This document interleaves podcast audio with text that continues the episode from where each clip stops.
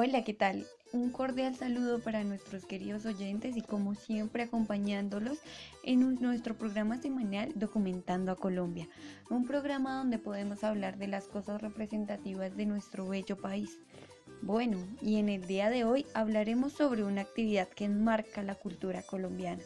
Es una de nuestras tradiciones más representativas y ha sido el centro de muchas de nuestras reuniones en familia. Sí, así es, señoras y señores. Hoy hablaremos del tejo.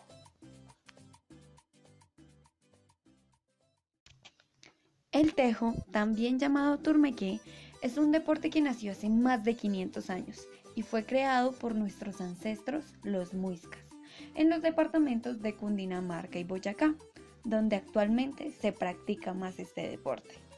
Aunque esta no es la única versión que se tiene de los inicios del tejo.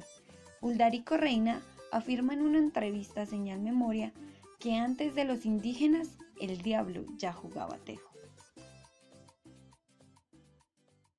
El tejo, porque según se dice que en la antigüedad el diablo también dice que jugaba tejo.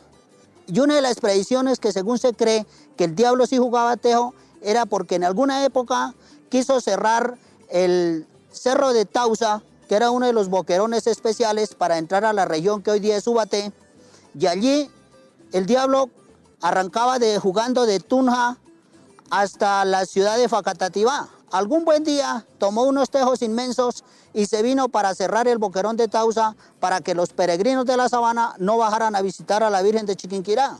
Pero desafortunadamente, por estar emocionado en el juego del tejo, llegó el momento que se cruzó del boquerón de Tausa y no se acordó que ayer el sitio que debía dejar taponado. Como siguió jugando por toda la cordillera, cuando le cantó el gallo al amanecer, se encontró que llegó era ya a, a Facatativá. Y al aclararle el día, entonces le tocó dejar los tejos allá en Facatativá, y ahí es donde aparecen las famosas piedras de Tunja. Este deporte también lo llamamos turmequé. El tejo también es considerado como el deporte nacional de Colombia y según la Secretaría de Cultura, Recreación y Deportes, esta actividad se ha practicado por casi el 90% de la población colombiana y también se lleva a cabo en países como Ecuador, Venezuela, España, México y Perú. Tanto ha sido el impacto que ha creado este juego que hoy en día se realizan campeonatos de tejo municipales, nacionales e internacionales que han permitido que este deporte salga del estigma que se tiene sobre él, ya que muchas personas consideran que es una actividad únicamente de diversión donde se pueden compartir unas cervezas entre familias o amigos.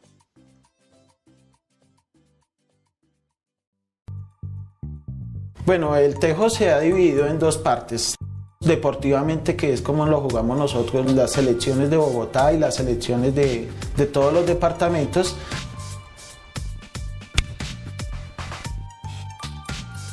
Y recreativamente se juega sin reglas, no importa si se pasa las líneas, no. Las reglas las pone uno mismo. Uno ahí juega un rato, comparte con la familia, con los amigos.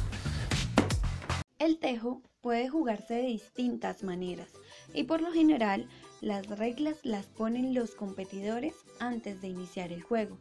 Las puntuaciones dependen claramente del lugar donde quede el tejo y se dan de la siguiente manera. Un punto para el tejo que quede más cerca al bocín. Tres puntos para el equipo que explote mecha. Seis puntos para el tejo que haga embocinada, es decir, que el tejo queda enterrado en el círculo que se encuentra en el tablero. 9 puntos para el tejo que haga muñona, es decir, que éste queda enterrado en el bocín y al mismo tiempo explota la mecha. También cabe aclarar que este juego puede llevarse a cabo de manera individual, en pareja o tríos según lo acuerden los competidores.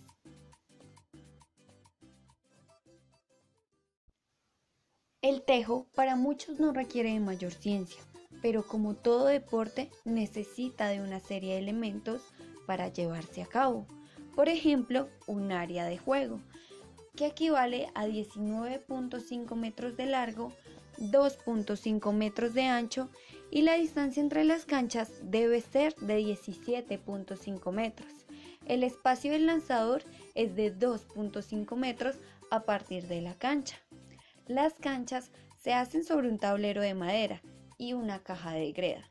Dentro del tablero debe estar el bocín y las mechas, mechas de pólvora en forma de triángulo para que cuando el tejo las toque, éstas exploten. Un marcador para llevar el puntaje. Puede ser digital o puede ser físico. Tradicionalmente en Colombia utilizamos el físico. Y un tejo de metal para llevar a cabo el juego. También requerimos de un costal de fique para hacer limpieza de nuestro tejo.